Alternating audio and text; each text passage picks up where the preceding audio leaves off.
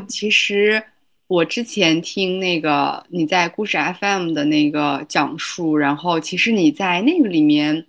呃，提到阿拉木图的时候，你说到就是哈萨克斯坦可能也是一个年轻的一个国家，然后他也在经历着一种迷茫，然后就是，嗯，我不知道你是。就是经过了这个时间以后，你对这个阿拉木图的感受是否有不一样？就是我，你，你当时去的时候会有有一些失望吗？或者是说，嗯，你你会有别的样的那种感受吗？因为其实我觉得你，你对阿拉木图，然后对哈萨克斯坦，可能也有一个自己的这种理想化的一种一种描绘。对啊，其实我失望是有的，而且那个时候说实在的，失望还很多。就是我不知道现在大家，就我今年去哈萨克斯坦的时候，我其实呃觉得很惊讶。当然，事实上我我觉得很惊讶一点，就是我觉得我在哈萨克斯坦的四五年内，大家已经我觉得说实话已经变化了很多了。我觉得我去的零九年和最后的离开的一四年。已经有很多东西发生巨大的变化了。呃，我刚去的时候，我觉得印象最深的是我邻居，我的那个楼底下的那个等于是小卖部吧，就是那个小商店，那个店员自己也不太会哈萨克语，然后就特别糟糕。然后是一个年纪很大的一个哈萨哈派，但他自己也不会哈萨克语。嗯嗯，我说起码很差吧，但是我不能说别人，但是其实事实上，我觉得我学了两三年哈萨克以后，我觉得我比他强了，就是他是那种 老一辈的那个也不说哈萨克语，就基本上在说俄语的一个状态。然后呢，我就记得我跟他买个什么东西，我感觉特别求爷爷告奶奶一样。然后我说要个饼干什么，他噔的就给我扔过来，然后那种 特别的糟糕，然后那服务态度，然后这个社会里头，我我会觉得。有一种很冷的感觉，尤其是那种俄罗斯化吧那一代人，或者苏联化那一代人，有一种特别一板一眼的那种感受。是的，我是有一种那种，我感觉有一种哇，我千辛万苦，感觉我是唐僧，然后千辛万苦，然后 我来到这个地方，然后然后好像这个地方告诉我全都是唐僧，你都不需要，没有人把你当成，没有人管你的叙事，没有人管你的这种。感受吧，当然，其实这不仅是我，所有这些人都会有。但是我觉得，我其实这个我可以接受。但我觉得那个、那个、那个环境下，还有一种格外的一种冷漠吧，就人和人之间，我不知道。然后，尤其在那种公，就是就是那种他们的公务员的那个系统里头干事情啊，干公公干就办个什么手续啊，我觉得特别的辛苦。然后，就对人的那种。就我不说要特别的说是啊，我们都是哈萨克人如何如何的，就是他对每一个哈萨克人都很冷淡，然后就都很冷漠，然后脾气都很差，然后就是无一例外的差，然后对老人也差，对小孩也差，然后就当时我就会觉得，哎呀，这个社会怎么这个样子？而且就像你说的，我到那个社会可逗了，然后我刚一过去，然后然后等我能就当时慢慢也就在那儿学哈萨克语，其实学的还挺快的，然后我就等于是有一次去。听一个老师在那儿给我们说，然后跟同学讲说我们哈萨克斯坦有希望了。然后我说有什么希望？我也听一听。结果后来他们说矮多斯来了，然后我就来，我就愣住了。他就说：“你看，他是在北京长大的一个哈萨克人，他没有留在北京，还来到了哈萨克这个地方，还要学习哈萨克文化或什么的。然后说：哎呀，你看这个在北京的人也不会觉得阿拉木图怎么怎么差。然后呢，就来到这个地方了。”然后，然后说我们将来会有更多的人，然后呃来到这个地方，我们一起把阿拉木图建设成如何如何的地方。但是这话我觉得对于年轻人来讲没有什么 吸引力，然后对我来讲也觉得哇塞太糟糕了。然后我居然成为来到这个地方，我成为他们 要要要发展发达了的这么一个证据。然后我自己还是这么迷茫的人，然后结果感觉找到一帮比我还要迷茫的人。然后我自己印象最深的是，我有一个老师说。他说自己经常觉得自己不是哈萨克人，然后我说：“哎呦，这老师这个文学素养很高啊，怎么还会觉得自己不是哈萨克人？”他说：“经常是想把那个西服脱掉，然后在草地上打个滚儿，他才觉得自己是哈萨克人。”这个其实对我伤害有点大，就是我老觉得怎么这么回事儿呢？我觉得我以为我以为大家就是我以为我是西天取经的，就是结果我去西天取经到了这个这个地方以后，发现大家比我还迷茫，还要从我身上取经，然后那个那个这个身份认同的危机或者是那种迷茫。比我还要严重。其实我当时就，尤其在读的大三、大四那两年，我就觉得这个社会有点奇怪，就是大家都有一种好像，尤其那个时期，我觉得更是有一种那个身份认同危机。我就觉得这个这个老师他一辈子都没离开过哈萨克斯坦，他自己呢到最后还经常生活着生活着，老觉得自己不是哈萨克人。我就在想。好像从来没有一个中国人过着过着不觉得自己是中国人，没有一个俄罗斯人过着过着不觉得自己是俄罗斯人，就是好像哈萨克人好像特别容易丧失自己的足迹一样。那会儿也是舆论或者各方面也经常能看到啊，你不读完阿外之路，你不是哈萨克人；你不如此如此，你不是哈萨克人。当然，对于女性就更是了。然后你怎么怎么着就不像是一个哈萨克女孩。然后我就觉得，哎呦，这个特别，就感觉哈萨克特金贵似的，感觉真的是那种。奥运会的奖牌一样，好像 获得哈萨克那个称号特别难。然后，但是我就觉得，好像这个社会不是一个语言能够解决的问题，不是说我学会了哈萨克语，然后有人能把奖杯发给我。好像这些哈萨克语说的比我还棒，我可能一辈子都说不过他们的这些人，他们自己都有这种危机。然后我就觉得，呃，这个其实也是我在哈萨克最后。呃，产生迷茫，然后要进一步去探索的一个原因吧，我觉得是，嗯嗯，就是反正是这是挺有意思一些 感受吧。对，其实其实你说到那个，就是你怎么怎么样，你才是哈萨克人，我觉得很多人都会，就是有这种，就是我还挺不能理解的，就是。嗯，因为我感觉我我自己身为民考汉，经常也会被就是被长辈啊，或者是被一些人说，哎呀，你们这些民考汉，就你们也不是卡扎，或者是他会对你有一些误解。但其实我也我我也会有你这种就是疑惑，就是到底要怎样成为哈萨克族？我讲讲一个最最神奇的，就是。对，我在新疆的时候，还有很多人会说哈萨，就是哈萨克人自己都说哈萨克人怎么不喝酒呢？哈萨克人都得喝点酒什么的。然后呢，结果一去哈萨克斯坦呢，又说哈萨克人是不能喝酒的。我觉得光这两条就可以把所有的哈萨克人都给排除了。一边在说哈萨克人是不能喝酒的，一边说哈萨克人必须喝酒。那这两条加一起，就大家就可以全部 排除族籍了，就不需要其他条了。然后你就会觉得还是。哎，反正是很迷茫，然后就感觉猜谜一样，就是谁也说不清哈萨克是什么，但是有无数条什么样就不是哈萨克了，然后大家就一感觉在那个挖那种现在小孩玩那种考古玩具一样，一点点点挖挖挖挖挖，你就永远也不知道自己那个哈萨克到底是什么，但是所有人都在说什么样不是哈萨克，反正我当时会觉得，我就当时我最后两年我就觉得。可能不只是语言的问题了，我觉得我这个西天西天取经可能已经失败了，就是也不是失败了，就是你可能没有办法找着真正意义上的答案吧。我觉得，呃，因为这个国家或者是这些这些人群还在找，但是今年我过去的时候，已经我觉得已经变了很多。嗯，我不知道，呃，K K 有没有这种感觉？就是年轻人其实没有这种那么强的身份认同的危机了。我觉得可能是因为。从小在学哈萨克语教材，然后从小说到大，然后可能这个社会里头也有更多人在说哈萨克语，呃，当然可能也有很多人有吧。我觉得忧国忧民的这些人都会有，但我觉得整个这个人他不会觉得有一种啊，像我们那种零九年的那种等于十二三年前那种状态，就觉得哎呀。不得了啦，我们 要没有哈萨克啦，这种感觉。其实我觉得今天的年轻人或整个这个社会吧，都有他的这种自信状态呀，他的那种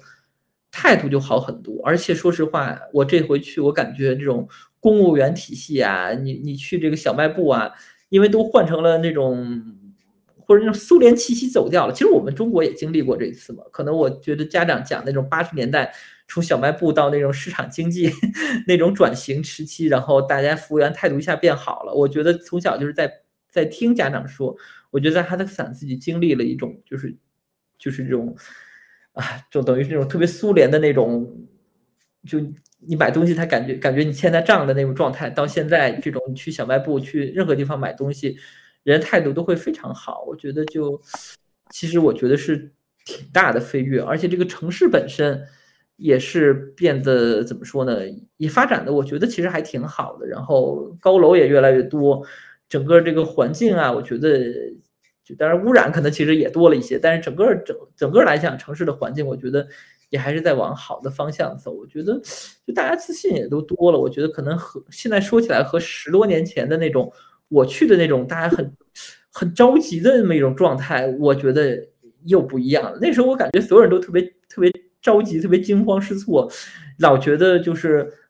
该何去何从，然后。其实现在想想，十多年来，这个很多路就走着走着自己就走过来了。然后我去，我自己感觉好像那种哈萨克身份认同，就是你怎么样就不是哈萨克这个这个话，好像你在哈萨克斯坦这个社会，或者可能在中国的哈萨克社会也都要少了很多。就是他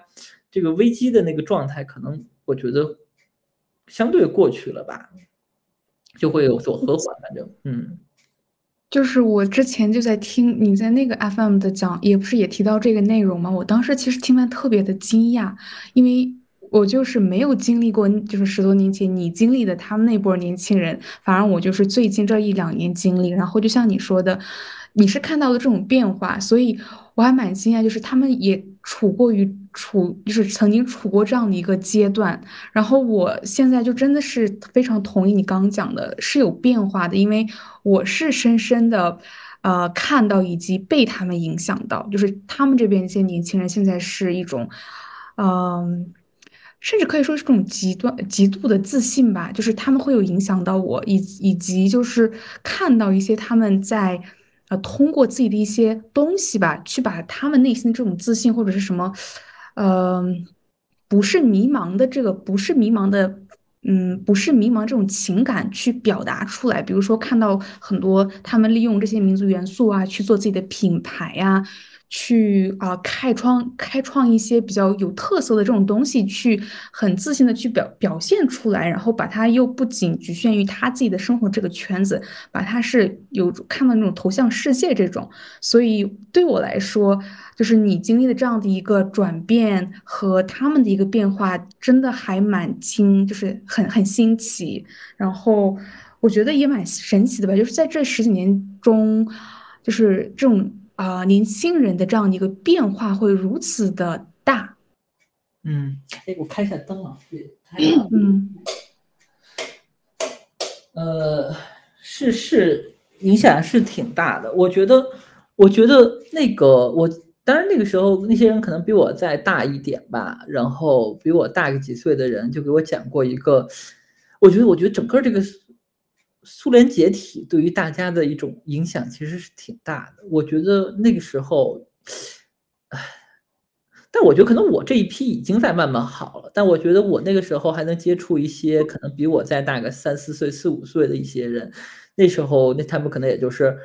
二十三四岁的年纪啊，那十多年前，现在现在其实也就快四十岁，我不知道他们现在可能也都变了啊，但是那个时候很多人给我讲的事情就是。比如说，我要学习感兴趣历史或者感兴趣文化，所有人都说你感兴趣它有什么用？你干嘛要看哈萨克历史？没有用。然后我就特别惊讶，所有哈萨克人都在给我讲，就当然有一部分人强强烈的就觉得啊特别有用。在社会中，很多我觉得有很多人这种他那种怀疑主义特别强。然后原来有一个比我大的一个哥哥，他就给我讲，他就觉得这些东西没有用。说那个什么苏联解体之前，我们学的好多好多东西，那都不是到今天一下一下一条一条全都变化了，全都是不一样的。然后年纪更大的一些人，他还说我们还学过那个苏联的教科书呢。然后就是他们就对他们影响一个世界观，我觉得影响挺大的。他们就一下子会觉得，呃，只有物质的东西才是真实的。然后当时我们的一个 同学给我讲。说我们哈萨克人要是有特别特别特别多的钱了以后，我们自己写历史，然后所有人就来看我们。但是我当时就觉得，啊，好好好诡异的一个想法。然后就是 首先我们可能也很难有很多很多很多的钱，然后然后多到让美国人来专门因为我们的钱来看我们的历史。然后我觉得不知道他是太乐观还是太悲观了，但是 他就会觉得那个时候，我觉得就是有这种敏感性吧，然后那种。这社会里头有一些人是那种，呃，他那种冷漠，或者他对于哈萨克是一种很奇怪的一种感觉。但我觉得可能再经过这个十年，然后也好很多。而且我去的时候已经是有所在在发生变化的一个状态，但我依然能在这社会中见到很多人，就觉得钱是最重要的。你那些什么哈萨布、哈萨克都是假的。然后呢？就是一定要是有钱，然后我觉得其实有一种那种苏联解体的那种危机感，我不知道，反正就是那那那一代人，可能有一些人比我更大一些的人，可能经历过苏联解体的那个时期，他可能有有或者那个九十年代那些印象更深，我觉得就形成了一种，但是我又觉得其实可可能跟那个八十年代不是也有一批中国也有一批人，就是那种。也就是不能叫，就该怎么说呢？就是那种很物质的那种那种状态，其实是有过那么一批。我自己印象中，我觉得确实是有，就是短暂的那一段时间，然后大家都在搞钱，或者大家都想搞搞经济。然后当时我们特别逗，有一个大学的一个同学，然后就去那个波兰啊交换了一个学期吧，然后是怎么回事儿？然后结果我们学校的那个老师还特别表彰他，他说他没有跑到波兰留下来。我当时就特别不服气，我说他连签证都没有，然后而且我说波兰也没有说是那种我想着就觉得走了就会不回来那种感觉，我也没觉得说波兰一定说是，当然波兰很好了，没有说，但我没觉得说啊，人去了波兰但依然回到哈萨克，这个是一个值得表彰的一个事情，但是他们会觉得哇，这个人去看过波兰，但他依然愿意回来，然后我当时就觉得这些叙事好奇怪，就是就是那个时候。呃，好像就是那个时代，它它就是那个时代的一种烙印吧。我觉得就是一个从苏联到哈萨克斯坦完全转型。现在你的这些同学，呃，当然我感觉我的同学，我的那些同龄人可能也变了，因为这十年的这种各方面的变化啊。但是其实你的同同学就完完全全长在一个新时代，生在这个，可能有的都生在这个九十年代末什么的，或者是就是。他其实是那种感受，他的那种接受那种感受和信息和其他的那一代人是不一样的。其实这中间变化挺大的。嗯，对对，就是我我其实听听完矮多说刚刚的那些经历以后，其实我还挺蛮惊讶的，因为我其实是没有任何去到过阿拉木图以及尝试去了解这段历史的。但是其实我刚刚听你说完以后，我觉得。呃，就是经历过这个苏联解体的人，他可能会有一种哈萨，就是他可能会有一种哈萨克文化被客体化的一种状态，就是他无法跟哈萨克的这个文化有一个很亲密，或者是把它作为一种主体性的这种状态。对，然后稍微补充一个，就是有一个人给我讲的，但是他可能夸张讲了，但是我觉得很震撼。他说：“你看这些人在在那个电视上，他说这些。”很多政就是政坛的这些人啊，他们开议会开会说，这些人一个个都说那么热爱哈萨克，可是你看那个这个九一年之前，没有一个人跑到台上说自己怎么怎么怎么那么热爱哈萨克。然后他就说，你看好多人这个西装都还是穿的同一件，但是很多话在九一年之后前后都是不同的。反正他是这么给我讲的，但是我也没去去去看这些政客是不是当时说的什么话。反正他就是给我讲完以后，我就讲哦，那些人可能是。呃，确实经历了一种很大的一个身份认同的一个变化。我就印象中，当时还有个老人给我讲，他九一年那会儿就觉得自己一辈子就觉得自己是欧洲人，然后结果突然变成亚洲人，特别难过。然后我就觉得那个是一个，虽然零九年已经是等于是非常非常末期，等于是有余韵吧，但是那一代人还是有一些在九解体到后来的这么一个混乱期间的一种状态吧。嗯，我想。补充一个例子，在例子说之前，也是就是关于这个的，因为我这个，呃，读研期间的同学，他现在是已经将近四十四十出头，他是经历了，就是就是在我们这个年年龄段读大学，好像是刚毕业那会儿，苏联解体了，然后他当时给我们讲的是，他觉得整个世界都崩塌了，他觉得他可能之前经历的所有的学习上也好，生活上的所有的东西都是。都是假的，或者说他已经没有任何用了。然后他经历了很长一段时间，就是当然经济上很很不好，然后在精神上也是很迷失、很迷茫，就不知道我我到底干嘛，我以后我到底是以什么样的身份去生存？所以我这一点还蛮认同，因为听过一个当事人这么说。而且那个那个时候，我就是那个最后一个末末期了。我觉得到一四年我走的时候就没有那么多，零九年我去的时候，我还能看见街上好多醉汉，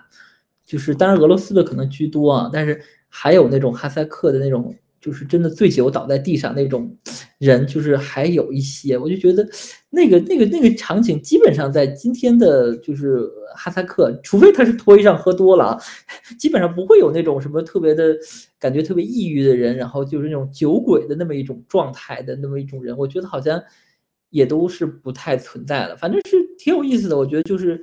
赶上了一个转型的末期吧，然后挺有意思的，聊多了一些，嗯。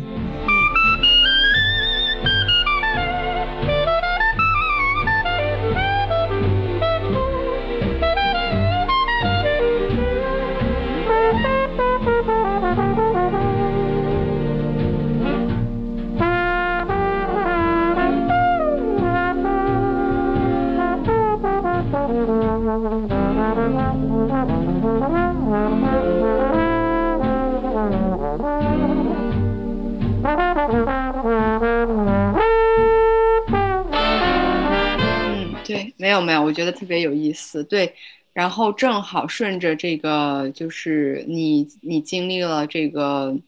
经历了哈萨克人的一种迷茫。然后其实我想接着问，就是因为其实你的这个研究生是在美国念的嘛，然后你读的是这个历史研究，然后其实因为你刚刚也跟我们说到说。呃，有一些人可能觉得这个哈萨克历史都不重要，然后物质是最重要的，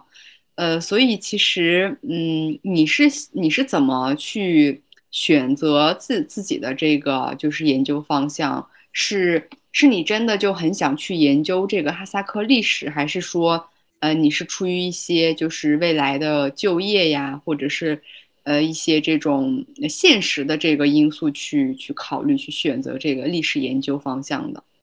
我觉得可能还是真的是对这个问题感兴趣吧，不然说句实在话，好像历史本身不是一个特别好就业的一个工作。但是说实话，我其实对这个东西呢，尤其是自己做文学，当时还在做文学比较多嘛，我就觉得，嗯，真的是很感兴趣，就是就很有意思啊。我自己的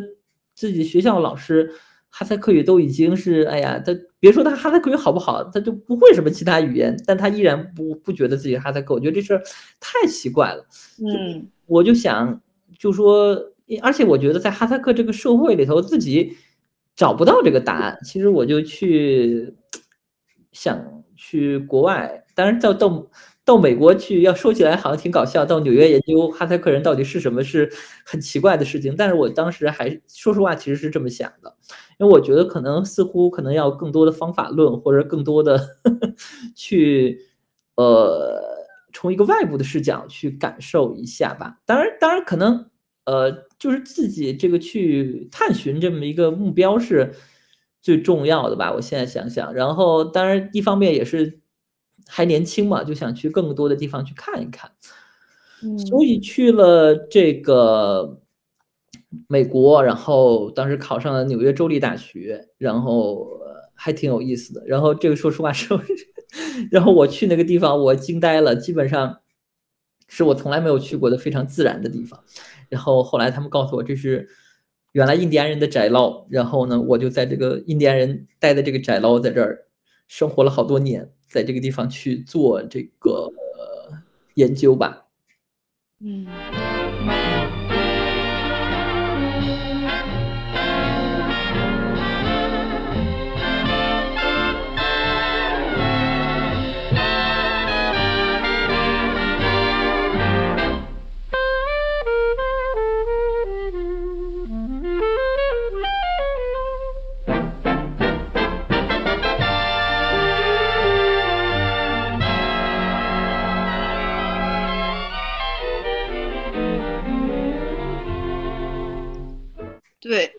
那那那我想问，就是你的这个就是研究的课题应该是跟哈萨克的这个历史很有关系。嗯，那我觉得就是你这种，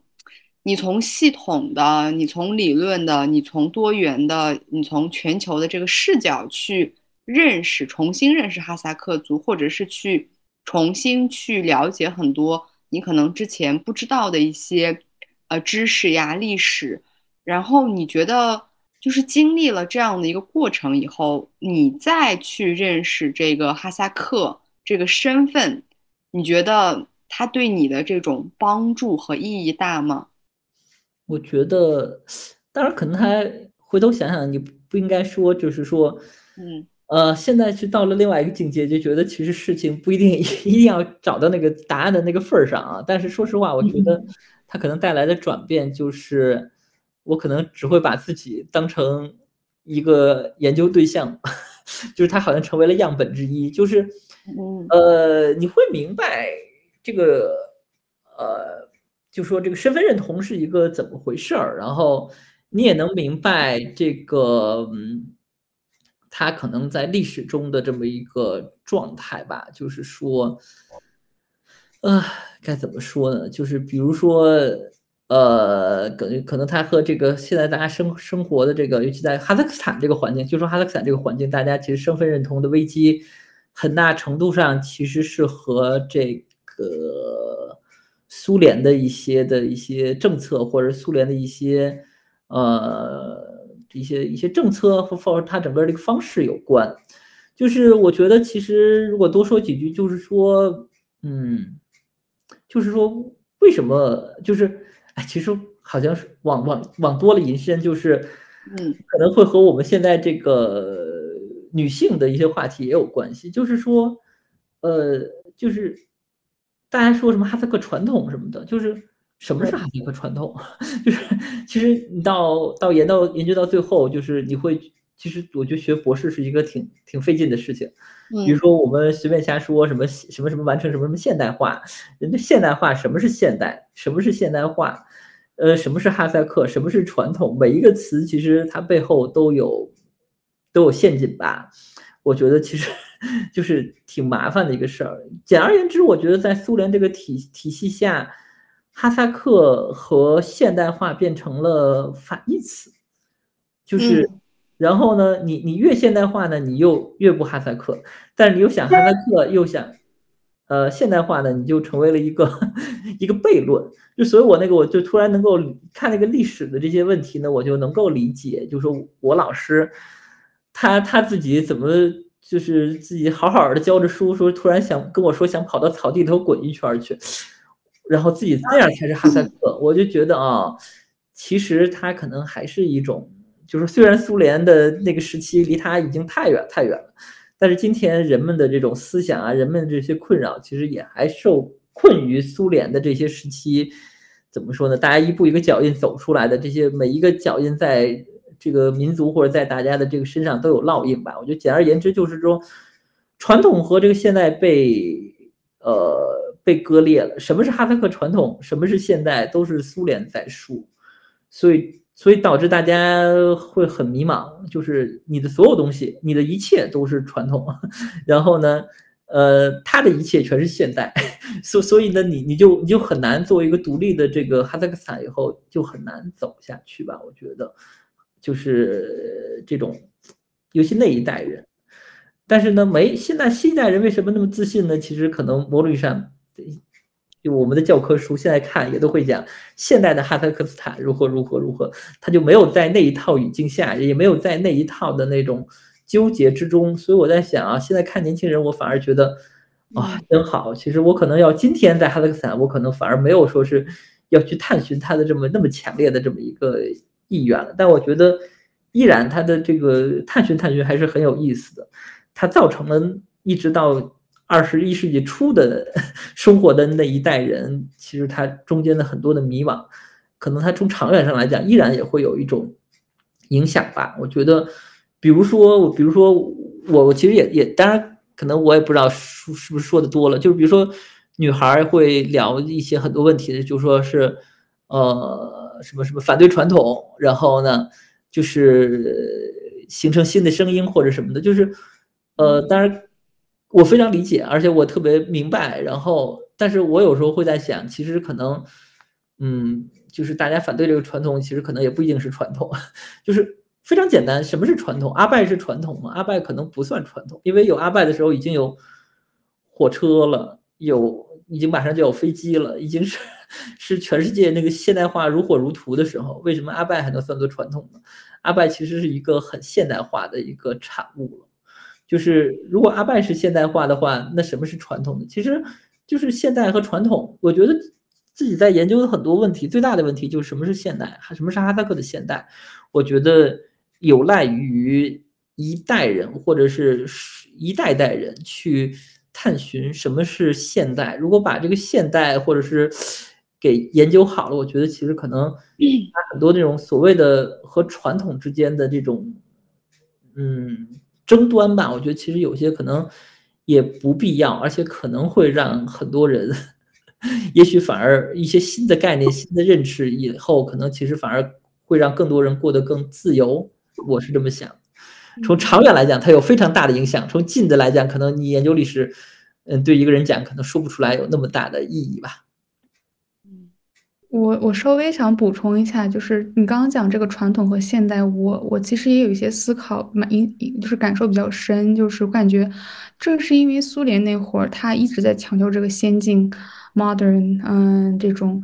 进步，然后所以他就相对而言，他就会产生这个传统，然后当时他在他那个语境下，传统它就是现代的反义词，那就就它它就会包含一种。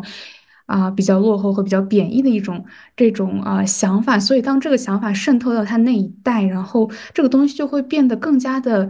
它它其实是种再创造，它比其实它本身它不是这样的，我觉得。然后我们就是作为后代，我们在延续这这些名词的时候，我们就加上了一些我们的滤镜啊。就是从那个年代、那个时期延续下来的，所以就是当我们在传啊，比如说在讲一些东西的时候，我们可能就会用这个传统一一个词去概括它。然后，其实我自己再想想，其实什么是传统？我跟你一样有疑惑。那哈萨克的很多东西是传统吗？我其实个人觉得不是，就是它就是你自己这个传统呢，它就是因为在某个时代，它有个这个先进和这种。现代的这个词，它在造就了这样一个对立面。所以你刚刚讲，就是说他，嗯，可能也是这一代年轻人他在慢慢变化，就是因为他其实是从这个思维体系中在慢慢的去解脱，他在自我挣扎，而且这是一代一代再去慢慢的往前往往前就是迈一步。然后这种影响，他也是隔代，嗯，就比如说可能他父母这一代他是亲历者，但是这个影响可能对他父母的。孩子这一代的影响可能更深一点，就是更畸形，所以他在经历过这一代的一个，呃，思想的一个呃，怎么说，一个大爆炸吧，然后再呃，再有一个一个时间的一个洗礼，然后再走，才才才有，就是说现在就是你你所看到的这些变化，以及我们就是对传统这个一个词的一个新的理解和他们的这种啊心理上的变化。对，我觉得这就是没有，就是说，就是说，哈萨克斯坦这个国家还是要讲好一个自己的故事，就是，就是你如果这个故事的主体如果不是自己，就会造成很大的困难。就像你说的，就是，呃，比如说阿拜他在批判了啊，阿拜说这些批判的这些东西，其实他批判的东西某种意义上也可以被当做他批判的那些对象，也可以被被当做传统，那么。阿拜呢，同时又可以被接受，就是说，这个你的批判的对象和你自己，就是现代的对象都是你自己的时候，你其实就是好像这个流程某种上就是顺的，就是就是在苏联那个时期呢，我觉得其实大家也有点做的，嗯，就是怎么说呢？就是说，其实你想从阿拜或者从阿拜之前，其实已经已经有。无数的人其实已经在接触新的信息，已经在这个社会的现代化道路上，包括呃女性问题上，其实已经发生过数十年了，然后已经其实在做出很多这种改善了。但是事实上，呃，就是怎么说呢？它其实已经这个社会已经在经历一些现代化的过程了。但是呢，等于在苏联那个阶段呢，它。他把这个社会里头，最怎么说呢？比较落后的一个状态挑出来，然后把它定义为你的传统，某种意义上，然后呢，呃，就是在拿这种西方的东西作为文明的这种现代的相对的时候，就是就是我会觉得其实其实有点不公平啊，就是说，因为事实上现在就是有些人觉得哈萨克的这些传统这个那个的，其实那些传统不一定。是我们的传统，它它也不应该在我们身边。那只是这个苏联等于是当时画靶子画的这么一个靶子，说哈萨克人这个这样子，哈萨克人文化里头有这个那个，哈萨克人文化里头有这个那个。所以其实是他们那个时候可能是某种意义上，就简单来说，就是他们为了宣传自己的现代化方便，挑挑一些那种恶俗的就拿出来，然后把它作为传统。那么我们现在比如说，比如说，就是。该怎么说？整个这个叙事，其实我就觉得，啊，当然这个问题很复杂了。但我觉得就是说，关于什么是传统，什么是现代，其实也可以去思考。而且所有传统都是被创造的。比如说啊，大家说啊，很多人会说啊，哈萨克有这种传统，让女孩子上学。可是我当时就在想，嗯，这个传统什么时候开始的呢？难道难道所有游牧民族都是呃都是那种？愿意让女孩子上学的吗？然后说，但这个让女孩子上学是什么时候开始的呢？什么时候女孩子有学校呢？其实这些东西就离不开十九世纪末的时候很多的这些，呃，这种那些人，就是那时候的哈萨克人的一些努力吧。其实从那个时候就开始为了女性上学呀，为了很多事情，其实做了很多努力。在他们心目中，那些其实是就是女性上学，然后。女性有有有教育，这个在他们看来这是真正的哈萨克。然后今天我们也会认为这是真正的哈萨克。没有一个人说不让女孩子上学这个事情是哈萨克的传统，对不对？那这个东西就变成了传统，那也是从一个很现代的事情，十九世纪末一百多年前的事情，它到今天已经成为了一个哈萨克的传统吧。我觉得就是它其实是，就说我一代一代在创造自己的传统，我我觉得是这么一回事儿。呃，但是可能聊的有点乱，因为这个东西 就特别复杂啊。我觉得 K K 也知道，但是我就觉得，其实我自己在读书呢，其实也读很多的这些，呃，当然其实关于哈萨克的书都要读了，但是其实也读很多的一些其他的这些相关的一些历史这些书籍吧，就会能感觉到这种，嗯，哎，反正是。它是一个更深刻的一个问题吧，然后其实也是值得去研究、去思考。然后，其实其实我们之前的历史是苏联人写的，现在应该重新去想一想，什么是哈萨克的现代化，它从什么时候开始，然后它到是到底是呃怎么一回事？就这个历史历史书里头最大问题就是不能不能我成为客体，就是人家来了，比如苏联人来了，俄罗斯人来了，苏然后哈萨克如何如何如何，就是这样的书写呢，其实就会造成 很大的一种嗯，就是弊端吧，或者就造成了一种很奇怪的一种割裂感吧。嗯，对，我觉得有点复杂了啊。嗯，没有，我我我我觉得这个问题可能就是很难，就是我们三个在有限的时间去去聊明白。但我觉得。就是你刚刚说到那个现代和传统的时候，呃，我还挺挺有一些，就是会产生一些想法吧。以及，其实我跟 KK 之前在没有做这个 club 之前，其实我们两个会聊很多文化。然后，其实我在在这可以多稍微说一些，就是我觉得我身边有很多那样的人，就是他会把一些很很糟粕或者是。他比较一些落后的这个生活的一些习俗当成文化，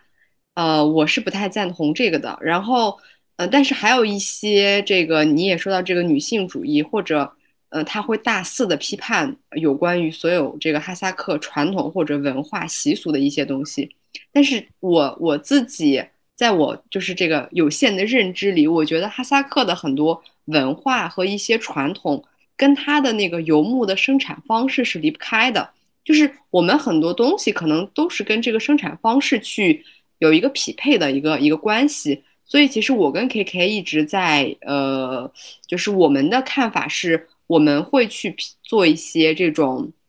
哈萨克文化的批判呀或者思考，但是其实我们也不会完全去否定一个东西，因为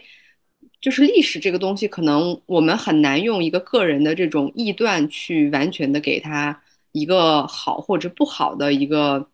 论断吧，因为我觉得，嗯，历史这个东西它就是很多元，或者是有很多角度的，只能说你从哪个层面去诠释它。对，其实我是觉得，呃，sorry，我可能又多说几句，就是，呃，说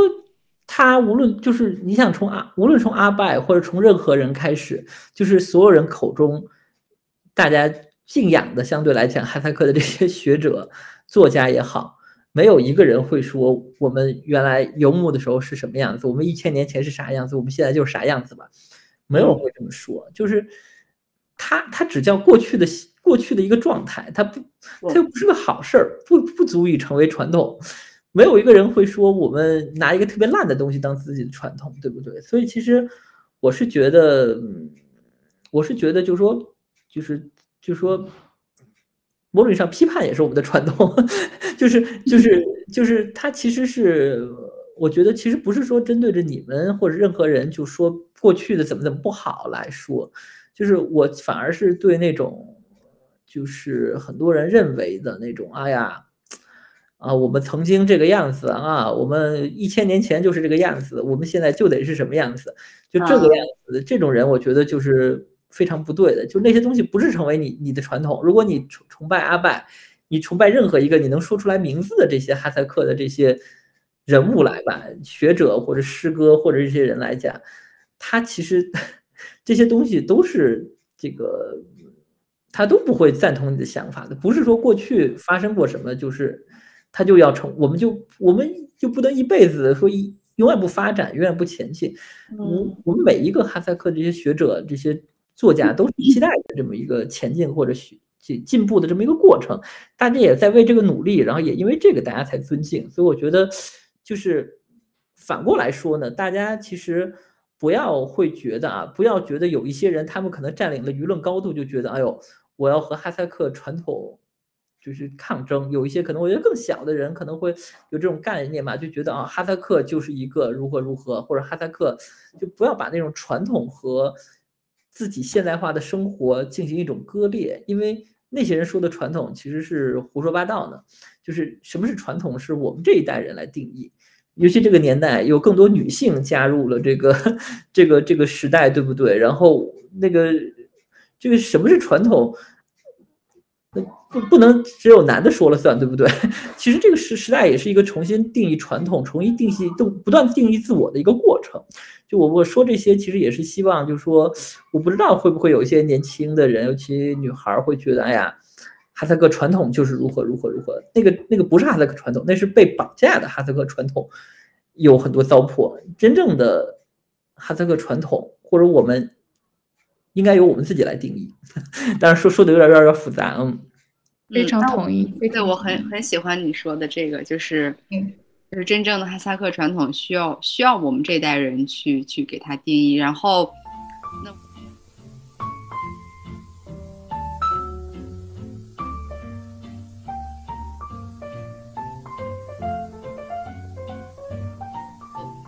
那我们再就是往回聊。嗯。呃，我觉得像你，就是我们在说到这个语言吧，就是汉语、哈萨克语、俄语，呃，以及英语，因为我觉得其实你最最初去认识世界，然后去了解这个世界是用汉语去认识的，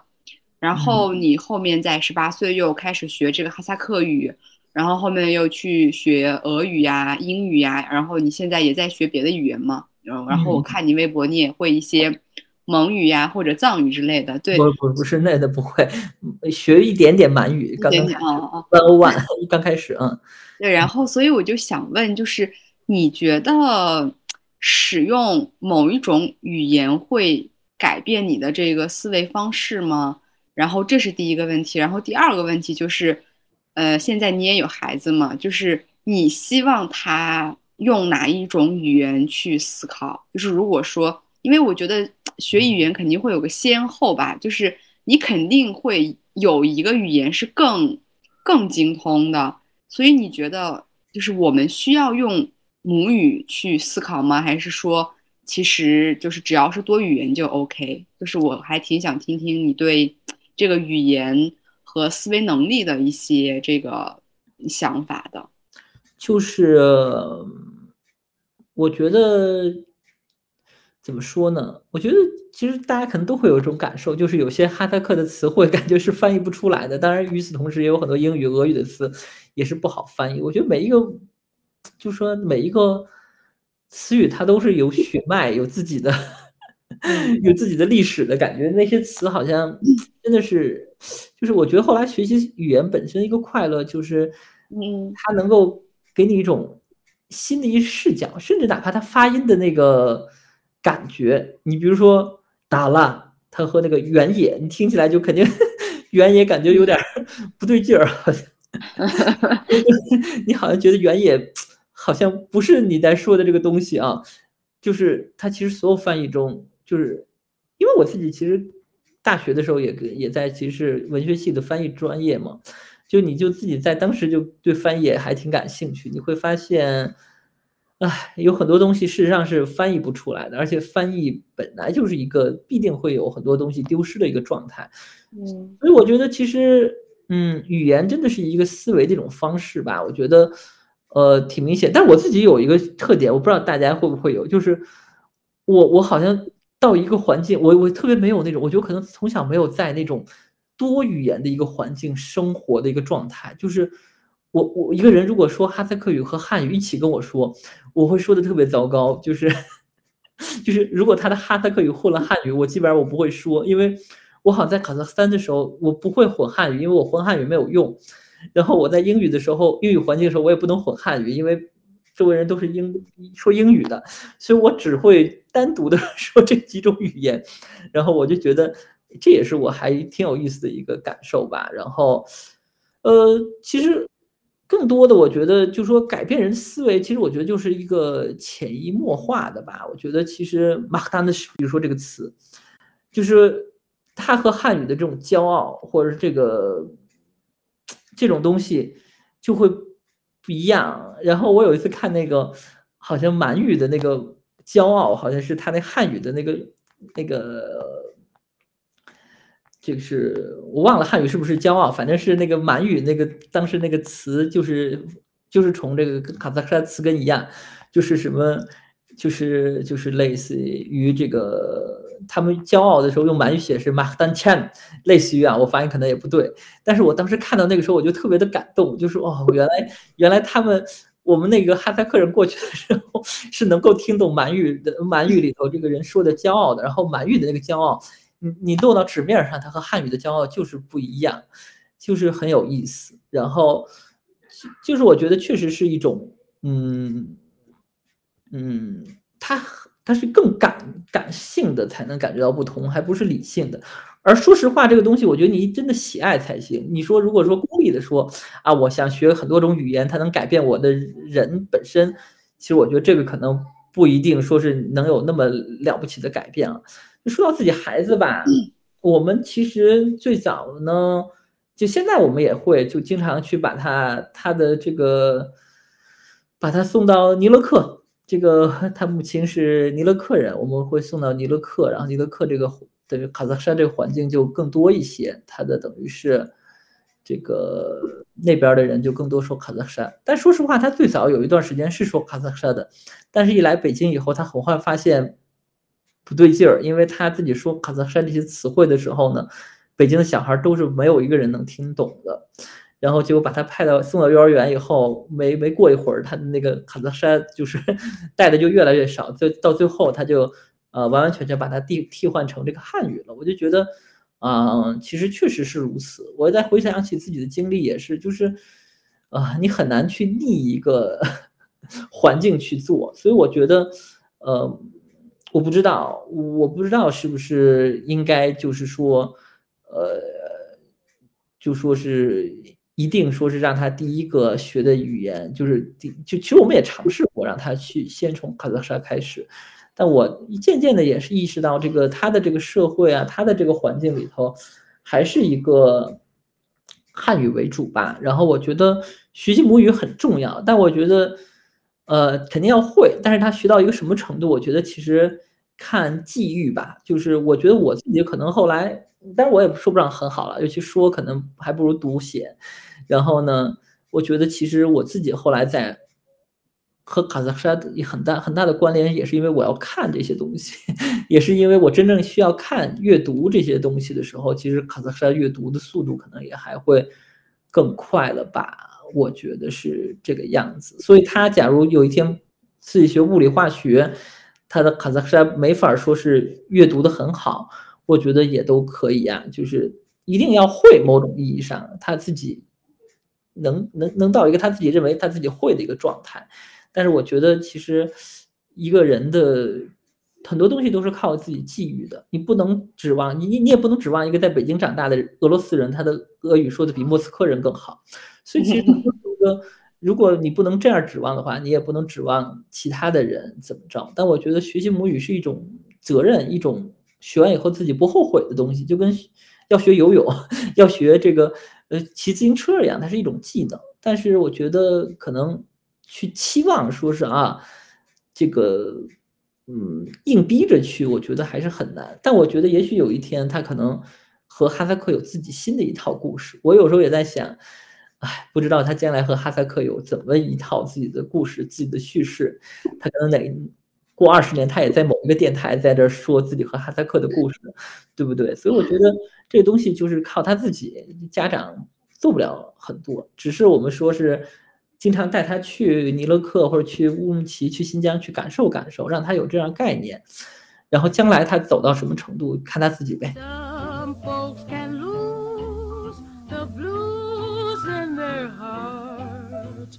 But when I think of you, another shower starts into each life. Some rain must fall, but too much is falling in mine. 的话，我们就进入这个听众的这个问题。 呃，第一个问题，其实我觉得这个学生生涯、家庭教育对故乡的眷恋，我觉得你都回答了。然后就回答一下他的最后一个问题吧，就是他说，呃，你是如何成为一名这么好的作家？我觉得这个问题也可以这样问，就是你是怎么就是开始写小说、写诗歌的？我觉得这个。应该是很多听众想问。我觉得可能真的是家庭的这种潜移默化影响。我自己等于是长在这个民族出版社这个院儿里，然后呢，然后我自己的阿帕他自己是等于是诗人，也是记者，嗯，然后我觉得我我我自己的爷爷是翻译，所以我我从小在的环境就是所有人都在不停的伏案写来写去的，然后所有人都是在在。拿一个笔记本，然后在旁边就开始写。然后我父亲也是出书的相关的，我就觉得这个都有影响吧。然后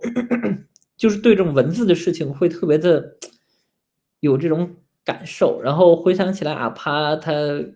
他当时也我觉得有很多的影响，可能后来才会感受到。我就记得有一次他和阿他吵架，然后后来我说吵什么架？后来他们好像是。争论某一个词汇，然后这个词汇还是跟一个植物有关，然后跟争争物争论那个植物的一个什么性质嘛，还是在文学里的一个什么什么特质嘛，乱七八糟就争论一个这么一个词，然后大家争论了一上午，然后我当时听不懂，就觉得大家吵架，但是当时我好像可能稍微大一点吧，但我听到大家在为这个文学上这么一个词就去 争论这么久的时候，我就觉得嗯，还是一种很很很感慨吧，很震撼。然后从小大家也都会说你的阿帕是就是诗写诗的，然后你的父亲在出书，你也要加油啊什么的。所以其实他也他成为我的兴趣，也是从小的我一种好像就觉得一个责任吧，然后好像是家长们都在干这些，自己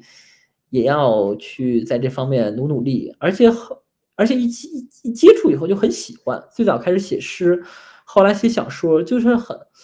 就没有说是负担什么，都很快乐，就是很有意思，所以就很就是很自然的就成为了一个好的作，也不是好的作家，哎呦，是好的作家，不是这个这个问题给给我下了个套，不敢说好的作家，不敢说好的作家，成为了一位作家，嗯。好，呃，然后第二个问题，呃，第二个问题之前，我想解呃插一个我自己的问题，因为我看就是《爱豆书里凡》里面的很多插画特别特别的好看，然后我看了一下，你标注说是叫毛毛还是可能我也记错了一个人，就是他贡献的这个插画，也想知道就是这个插画的来源呀，是谁在画这幅画？然后，啊，sorry sorry，嗯嗯。呃，对，要不你先回答，然后我再说下一个主要的问题吧。它其实就是出版社的一个一个美编，但是我感觉他也很很喜欢这本书，所以，呃，他也有自己的很很有自己的风格吧。我觉得就是也很高兴你喜欢这些画儿，反正他也是自己当时去创作了这个，但他其实是一个汉族人，而且他其实对哈萨克挺不了解的，但是他为了读这些故事啊，然后有这种自己的感受吧，所以他就是创造这些。创作这些画作，我觉得也挺有意思的。嗯，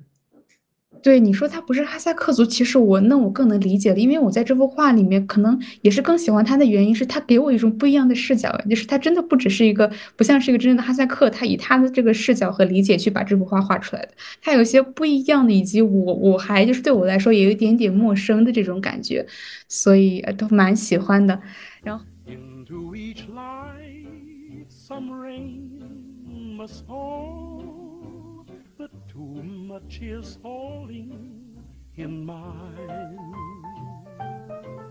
欢的，然后这个问题是说，他觉得就是在你的作品里可以很深的感受到，就是你对身份认知呀、民族认知这概念的一个想法。看到了你的讨论，以及之前我们跟克兰姐姐，她其实也是一个土生土长的在北京长大的优秀的，呃，一个姐姐，她的成长经历我们也是跟她讨论过，所以她就说想知道，呃，你对于这个身份认知的思考啊，以及你这个相对特殊的这样的成长经历，是否就是如何给你的写作带来了影响？我觉得就是，嗯。就包括前面也说出说过一些，我觉得他他特别能够成为一种，就是很迫切的一个问题。我觉得可能对于很多的，呃，我自己交流中，我觉得很多的哈萨克朋友，可能是他们上大学，或者是甚至更靠后，才有这么一种，呃，很很有这么一种概念，或者说有这么一种迫切感吧。但是对于我来讲，可能它是一个独特的经历，造成我从小就。很迫切的去需要去解决这个问题，因为哈萨克是什么？我觉得我身边答案非常少，所以我其实是一直在探寻这个问题。所以其实包括爱多斯·舒里凡，包括《失败者》这些作品，或多或少也都在探寻这么一个这个问题吧。所以等于身份认同或者民族认知成为了一个母题的所在，它也成为了一个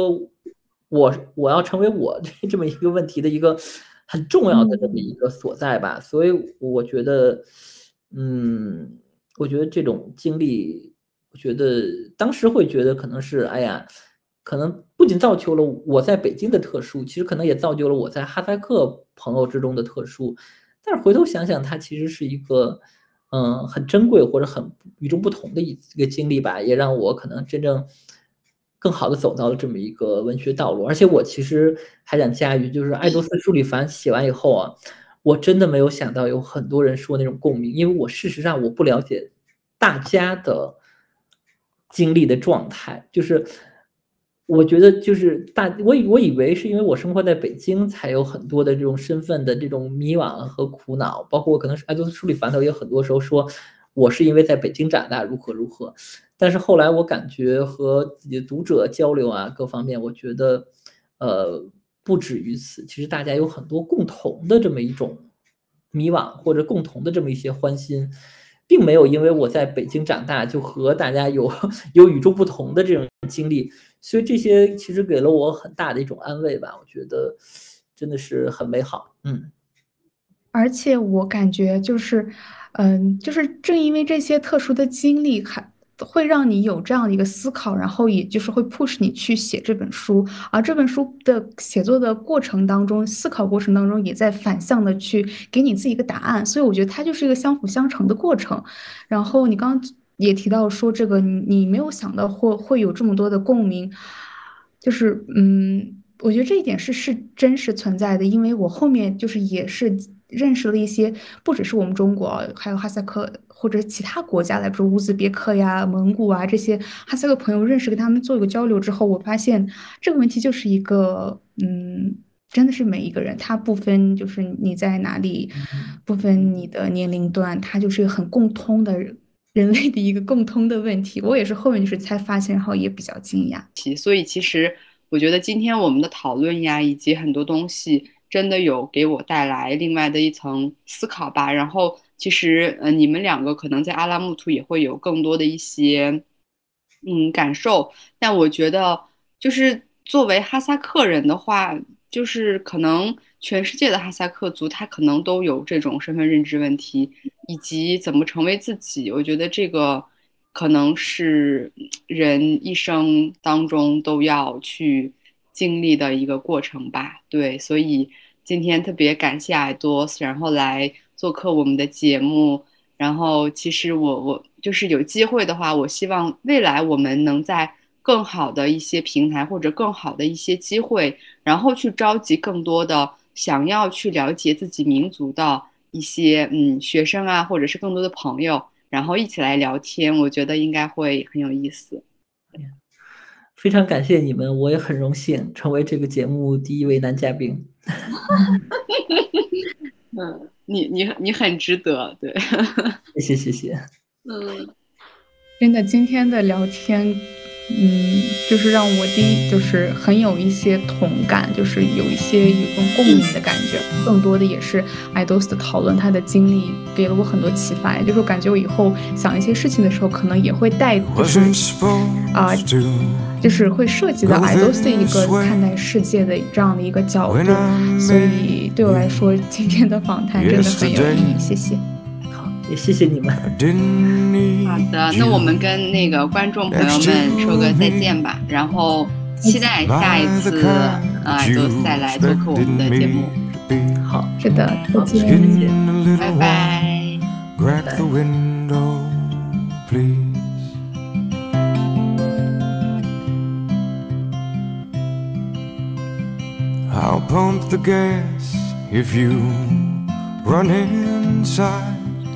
Grab a couple tall boys and a honey pie.